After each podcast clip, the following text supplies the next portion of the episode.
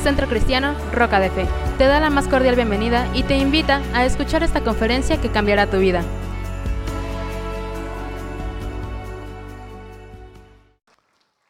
Me gustaría saber cuántos vienen por primera vez a una reunión como esta. Puedo ver su mano, señora, señora. Acá hay muchas manos, qué bueno, acá hay muchas manos. Bienvenidos, vamos a darle una bienvenida a todas estas personas. Qué bueno que han estado o que han venido y estado con nosotros. Que Dios les bendiga. ¿Saben que esta reunión se hizo para ustedes? Es una reunión especial porque ustedes son para nosotros especiales. Queremos decirles que esta es su casa, siéntase bien. No hacemos nada raro, solamente adoramos al Señor. ¿Le gustó al cantante? No, ese ya está casado. pero ¿cuánto les gustó lo que cantaron, lo que cantó? Qué bendición, brother, que Dios bendiga tu vida. ¿Cuánto les ha gustado estar aquí? Ahora, yo nomás les quiero robar unos minutos. Y hoy quiero compartirles, se llama mi mejor decisión. ¿Cómo se llama? Mi mejor decisión. ¿Sí? ¿Estamos ahí? Mi mejor decisión que hoy usted puede tomar en esta noche le va a cambiar la vida. En la vida todo el tiempo estamos tomando decisiones. Desde la mañana hasta que llegamos a casa a descansar. Estamos tomando decisiones, que desayunamos, que no desayunamos, a dónde vamos a ir a trabajar, los que se dedican a las ventas, a los que ya están en la oficina, ya saben qué hacer, pero todo el tiempo estamos tomando decisiones, si me voy por este camino, por este otro camino. Pero sabe que nuestras decisiones van a definir nuestro destino. Las decisiones cometidas en el pasado como errores nos están afectando, pero eso ya pasó. Lo importante hoy en esta noche es que usted puede tomar la mejor decisión. ¿Qué puede hacer? Tomar la mejor ¿qué? decisión. Y hay tres decisiones, o mejor dicho, una, de, una, una decisión, pero que conlleva tres bendiciones que están basadas en la Biblia, señora. Señor que vino con, por primera vez. En el Salmo 104, del verso 13 al 15, dice, desde tus altos aposentos riegas las montañas, la tierra se sacia con el fruto de tu trabajo. Haces que crezca la hierba para el ganado y las plantas que la gente cultiva para sacar de la tierra su alimento. Estos versículos nos habla que Dios riega las montañas, riega las tierras y sin el agua estamos muertos. Pero cuando hay agua, hay fruto, hay hierba, ¿verdad? Hay plantas, hay de todo para el sustento. Pero verso 15 dice, el vino que alegra el corazón. ¿Cómo? El vino que alegra el corazón, el aceite que brilla, que hace brillar el rostro. Tercero, y el pan que sustenta la vida. Para todos los que vienen por primera vez, quiero decirles que aquí hay tres bendiciones. El vino, el aceite y el pan. Empecé a checar algunas cosas. Aquí hay médicos que saben de lo que estoy hablando, pero encontré que el vino es amigo del corazón y de la próstata, o sea, del órgano. Te ayuda a que tu corazón trabaje bien. Y precisamente a los varones les ayuda en el área reproductiva. Me di cuenta que el vino mejora la función cognitiva en el cerebro. Si usted tiene amnesia y si ya, se le olvidó las promesas que le hizo a su mujer en el altar, no se haga. Necesita tomar vino. ¿Están ahí? Le va a ayudar. Estoy hablando en lo natural, lo que los beneficios del vino. También el vino es un complemento placentero que elabora, perdón, que libera las endorfinas. ¿Verdad? Ayuda. Cuarto, es anticancerígeno. Hoy con este rollo del cáncer. Bueno, pues es anticancerígeno. Número 5 es aliado contra la grasa. ¿Cuántos quieren enflacar? Necesita tomar un poco de vino. Verso 6. Esta me encantó. Le limpia la boca, el paladar y combate las bacterias vocales. Y usted me va a decir, ay, pastor está diciendo que tomen vino. Lo que quiero decir es que lo natural tiene que ver con lo espiritual. Y déjeme ir rápidamente, porque cuando dice que el vino alegra el corazón, Señor, señora que nos visita, quiero decirle que usted merece ser feliz. Y si hasta el día de hoy no ha sido feliz, no ha estado contenta o contento, porque no, no, nos ha ido bien, hay frustración, hay diferentes situaciones en la vida que no nos ha ido bien y está triste, está deprimida. Usted necesita vino. La Biblia dice que el gozo del Señor es nuestra fortaleza. Cuando usted es feliz, cuando usted tiene el gozo, está contento, hay ventas, hay negocio, hay crecimiento, la familia está en paz, ¿sí o no? Pero ¿quién se va a ir a acercar con una persona amargada, triste y desconsolada, flaca y agujerosa? Nadie. Necesitamos el vino. Nos habla que mejora ¿La qué? Aquí el cerebrito mejora la condición cognitiva, que usted se puede recordar y no se puede olvidar de todos los beneficios que Dios ha dado. Pero bueno, quiero pasarme al 6. ¿A cuántos le huele la boca? Pues nadie. Dicen que el orgulloso y el que le huele la boca son igualitos. Todo mundo lo nota, menos el que lo trae. No solamente el mal olor, sino las malas palabras. A veces lo que hablamos a los hijos, a la esposa, al esposo, simplemente a la creación. Tengo una persona conocida, todo el tiempo está maldiciendo triste vida, triste frío, triste calor. ¿Y cómo cree que es su vida? Triste. Y necesitan tomar un poco vino para que se le quite todas esas bacterias. Número dos. Entonces la, la primera bendición es que el vino alegra qué? El corazón. Número dos, dice que el aceite que da brillo al rostro. Diga, el aceite da brillo. El rostro es lo que a veces más nos importa. Yo veo a las damas, pasan horas.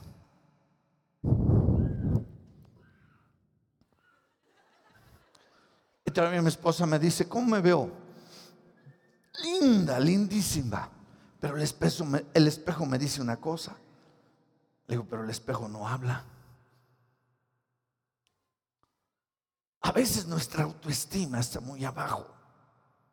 Y sabes que cuando tu, autoestima está por los suelos, eso te impide vencer en la vida. Le impide avanzar. No tiene ese brillo que usted necesita. Primero hablamos de la alegría, ahora hablamos de cuál? Del brillo. Me di cuenta que el aceite ayuda a perder el peso también que el vino. El, el aceite alivia los dolores. ¿Qué hace el aceite? ¿Qué hace el aceite? Escuche, señora. Siento en mi corazón que hay algunas personas que vienen muy, muy dolidas por la traición, por la injusticia porque no les ha ido, simplemente viene la vida. También como el vino previene el deterioro mental, te va a evitar la locura. El que pierdas el norte, Número cuatro, es aliado del páncreas. Aquellos que padecen del alto contenido glucémico, te va a ayudar. Porque los que padecen de esto, esa enfermedad destruye todos los órganos. Le dicen la enfermedad silenciosa. Y de momento te moriste. Usted necesita el aceite. También el aceite fortalece al sistema inmunológico. ¿Qué fortalece? ¿Cuántos quieren resistir las injusticias? Hoy escuchamos hablar del escudo. El aceite te protege, fortalece tus defensas. De lo que te diga tu suegra, de lo que te diga tu suegro, de lo que te diga la serpiente, te va a defender y no te va a derribar. Porque tu sistema está fuerte. También disminuye la presión arterial controla el colesterol. Y finalmente, humecta qué? ¿Cuántos quieren una piel tersa y bella? Una, dos, tres, ya se van animando. Esto es lo que son, habla el aceite. Pero yo leí que un hombre que se encontró con Dios cara a cara Después de ese encuentro le brillaba el rostro. Y el pueblo no lo podía ver como este reflector. Ese tuvo que poner qué? Un velo. Porque reflejaba la gloria de Dios. El vino te va a alegrar el corazón, pero la unción va a reflejar la gloria de Dios en usted. Señor, señora que viene por primera vez. Perdóneme que me dirija a nuestros invitados especiales. ¿Me perdonan? ¿Los demás? Porque un día un señor me dijo, a mí no me gustó esa reunión. Le dije, qué bueno, porque no la hice para usted. Debemos de pensar en los nuevos, en las personas especiales, ¿sí o no? ¿Dónde están las personas especiales? Y de allí están. Démosle una otra vez un fuerte bienvenida Dígale, para nosotros es especial. Y este brillaba porque tenía Dios. Antes era medio gandalla. Al que se le ponía enfrente lo quitaba, mataba. Pero un día que tuvo un encuentro con Dios, dice la Biblia que fue el más manso de la tierra, no el menso manso. Y esa bendición es tremenda porque sana tus heridas, sana tu dolor. Y la tercera bendición es el pan que sustenta la vida. ¿Cuál es? Fuerte. Uy, ya se están durmiendo. ¿Se están durmiendo o no? Dicen que una vez un predicador, es que de aquí se ve todo, ¿eh? Se ve quién bosteza, quién se echa un coyote, otros que dicen amén. dicen que un predicador vio a una que bien dormidita en el hombro de la otra. Y entonces le dijo, señora, despierte a su vecina. Y él iba a despertar, pero en ese momento dijo, pero ¿por qué despierte usted que la durmió? No quiero que pase esto en esta noche. Pero escuche, el pan que, que, que sustenta la vida. Dígalo fuerte, el pan. Y a lo mejor usted está acostumbrado a comerse un bolillito cada día, pero no sabe ni lo que come. Pero el pan proporciona hidratos de carbono, minerales, vitaminas, proteínas y fibra. Todos estos nutrientes son fundamentales para la buena salud y llevar nuestra vida cotidiana con energía adecuada y necesaria. ¿Cuántos necesitan energía? Wow. Porque hoy veo a muchos mexicanos que se les fue la unción, que se les fue la energía. De verdad. No tienen ganas de levantarse, no tienen ganas de ir a conquistar y empiezan a alabar al, a su vida. ¿Sabe cómo alaban? Y empiezan, la cucaracha, la cucaracha ya no quiere caminar. ¿Están ahí? ¿Cuántos se acuerdan de esa canción? ¿Por qué la cantaban? ¿Y qué decía más? ¿Qué decía más el verso de la cucaracha? Porque le falta, porque le falta. ¿Cómo?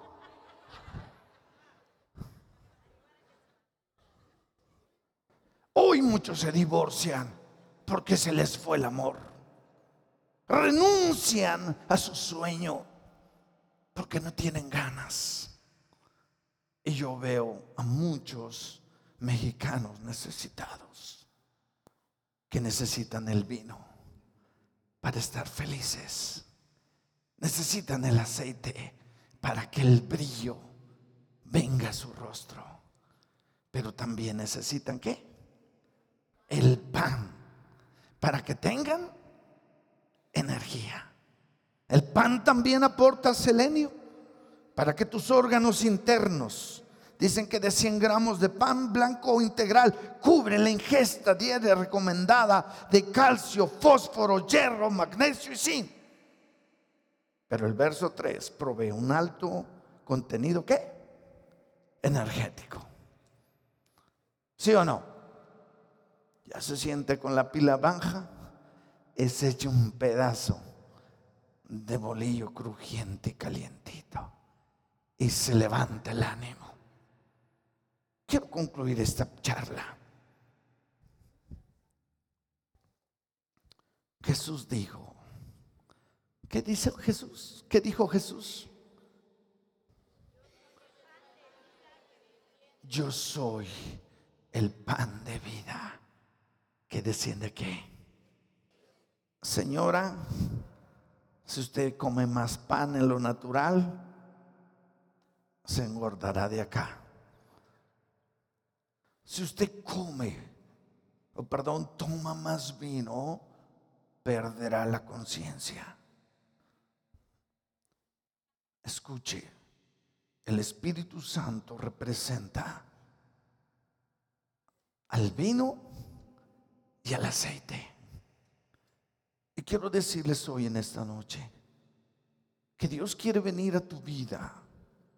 Que si hoy tomas tu mejor decisión, porque primero Oaxaca necesita mejores oaxaqueños. México necesita gente más feliz. Quiero comprenderle a usted porque quizás no le ha ido bien en la vida. A lo mejor usted piensa que el destino así le tocó. O que ni modo, así fue. Pero le quiero decir que no. Que Dios ha visto su tristeza. Dios ha visto su dolor.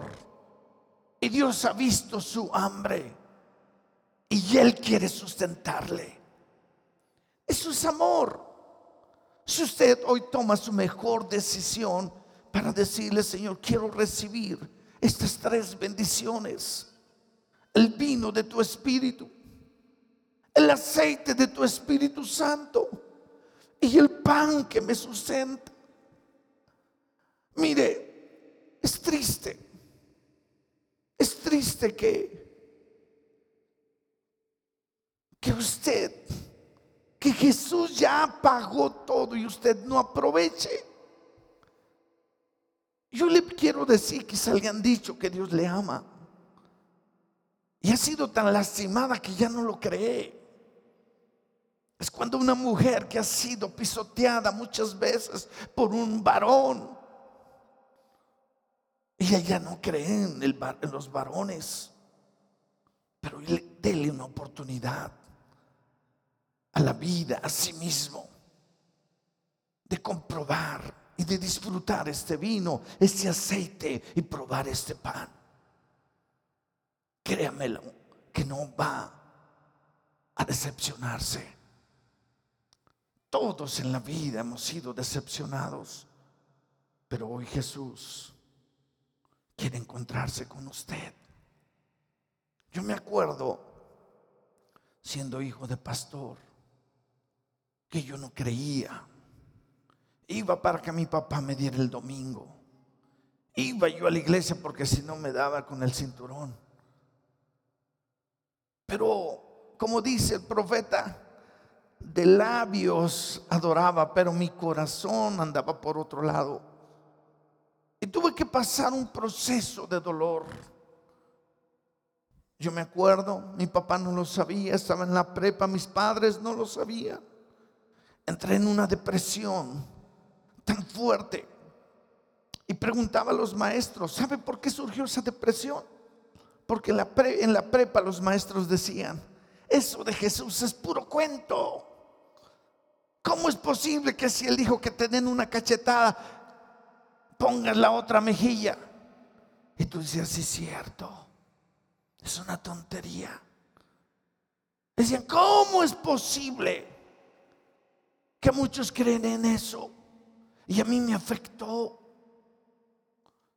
Ya no creí en Dios, me entró una incredulidad en mí, porque yo me di cuenta de muchos cristianos que eran falsos que eran hipócritas. Y yo no quería saber nada de Dios. Pero un día me escuché una voz que me decía, mátate. Yo decía, ¿qué me pasa?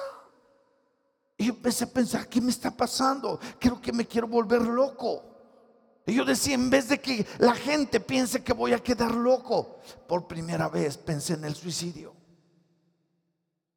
Nadie lo sabía. Recuerdo bien cuando los urbanos iban a la prepa, un urbano pasaba cerquita en un, en un poste de luz y yo decía, solamente saco mi cabecita y ahí quedo. Y mis papás dirán que fue un accidente porque ya no aguantaba la depresión que yo tenía, los temores que yo tenía. Sentía bultos cuando yo dormía, sentía que en la ventana, ¿verdad? Es como las cortinas, como si hubiera un viento, algo oscuro, feo, horrible. Una vez me acuerdo que algo me ahogaba. No podía respirar. Quería despertarme, no podía. Yo decía, ¿qué es esto?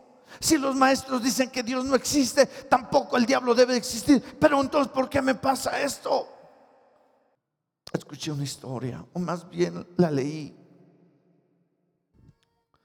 en un folleto viejo, ahí, de un hombre que se llamaba Juan Bullan, el que escribió el libro del progreso del peregrino. Y su biografía me impactó. Que dice que este hombre era ojalatero, pero era malo, malo. Ni las prostitutas lo aguantaban. Y narra que él mismo no se aguantaba. Y él decía en ese tiempo, ese Jesús es un farsante. Es más, si viviera este tiempo, yo mismo lo mataría. Y si resucitaría, lo volvería a matar. Eso sí era malo, ¿verdad? Y narra la historia. Porque vivía en una vida terrible, de, ruina, arrastrado, en un cuartucho, todo ahí, que nunca se bañaba, todo apestoso. Su puerta era simplemente una lata. Y en una noche llegó alguien y tocó a su puerta. Y en la, madrugada dijo, ¿quién es? Y por el otro lado dijo, yo soy Jesús, a quien tú odias.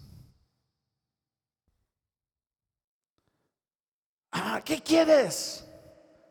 Lárgate, no te quiero ver. Y entonces Jesús abrió la puerta, dijo, solamente quiero mostrarte algo. Ah, bueno. Y él dice que fue cargado. Él no sabe si en el espíritu o en el cuerpo. Pero fue cargado por Jesús y fue llevado a la antesala del infierno. Y escuchó los gritos y todo. Y Jesús le dijo, ¿quieres que entremos más? Dijo, como quieras. Jesús dijo, está bien. Se regresaron. Y luego en un momento lo llevó a, a los cielos y vio todo lo celestial. Y dijo, está bien. Y Jesús regresó y lo dejó en ese catre feo.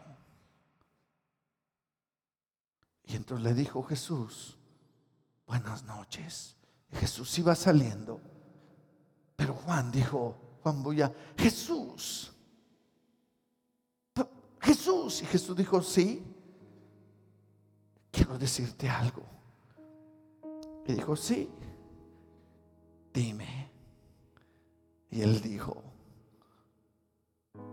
te digo una cosa, Jesús, a mí no me impactó ni el infierno, ni el cielo.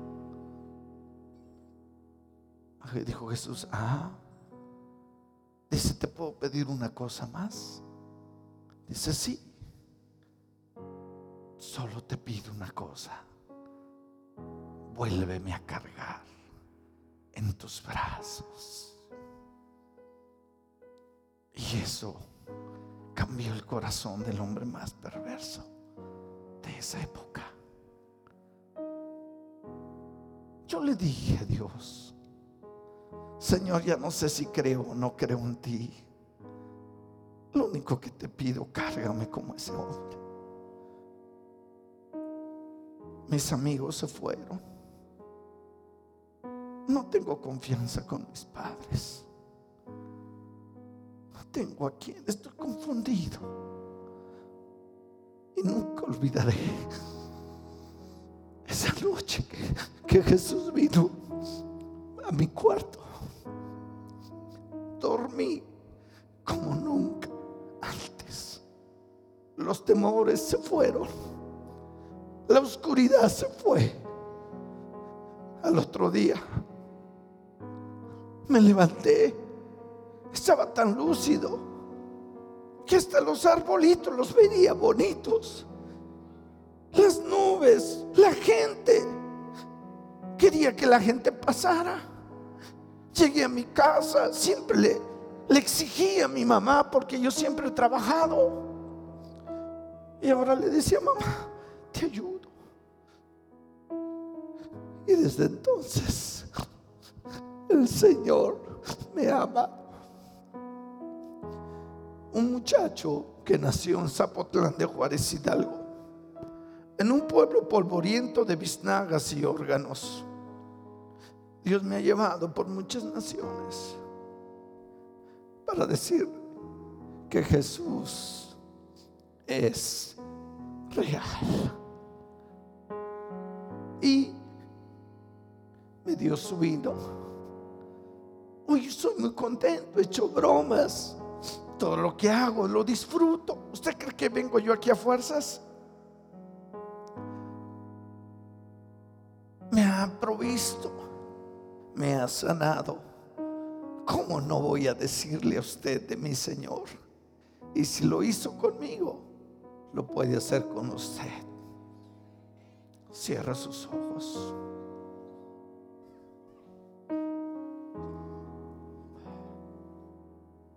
Ahora, ¿cómo se recibe a Jesús? Con una oración sencilla, pero de corazón. A veces les digo cuando te enamoraste de tu esposa, cuando tú le dijiste que si quería casarte contigo, pues ella te dijo que sí, tu vida cambió, ¿sí o no? Los que están casados, pero nunca te dio un recibo donde, hey, consta porque fue de corazón. Esa es la clave, hacerlo de corazón. ¿Hacerlo de qué? De corazón. Que no lo hagas nada más porque ya pasaste o porque estás aquí. sino que le digas a Dios que si nunca te has dirigido a Él, le digas con esa vehemencia. Y Él va a escuchar más que tus palabras, tu corazón. ¿Ok?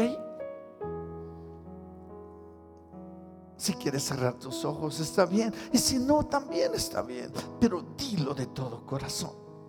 ¿Están listos? Dile, Señor Jesús, nunca había escuchado una historia de tanto amor derramado sobre un hombre tan perverso. Señor, me conmovió escuchar este testimonio. Pero yo quiero tener esa misma experiencia de que tú vengas a mi vida, a mi corazón. Señor, ya no quiero vivir como he vivido en el dolor, en la tristeza, en la debilidad. Señor, ya no quiero vivir en los mismos errores. Me arrepiento. Mis decisiones equivocadas me llevaron a ese fracaso y me separaron de ti, Señor. Y yo pensaba que tú estabas muy lejos de mí. Por momentos pensaba que ya no me querías. Por lo malo que yo hice. Pero hoy Jesús, sé que tú me amas. Y hoy te pido, perdona. Perdóname, por favor. Ahora suplíquele, dígale, Señor, perdóname, por favor. Y hoy me arrepiento de vivir esa vida. Desde hoy quiero caminar contigo. Quiero que entres a mi vida, entres a mi corazón, me sanes y seas mi Señor, mi Dios mi rey, mi padre. Quiero enamorarme de ti. Señor, trae la revelación que yo necesito. Y escribe mi nombre en el libro de la vida. Desde hoy, Señor, reconozco que soy tu hijo, tu hija. Levanta tus manos y dile gracias Señor, porque ahora soy tu hijo, tu hija. Y yo te recibo, Señor. Y sé que mi vida nunca será la misma.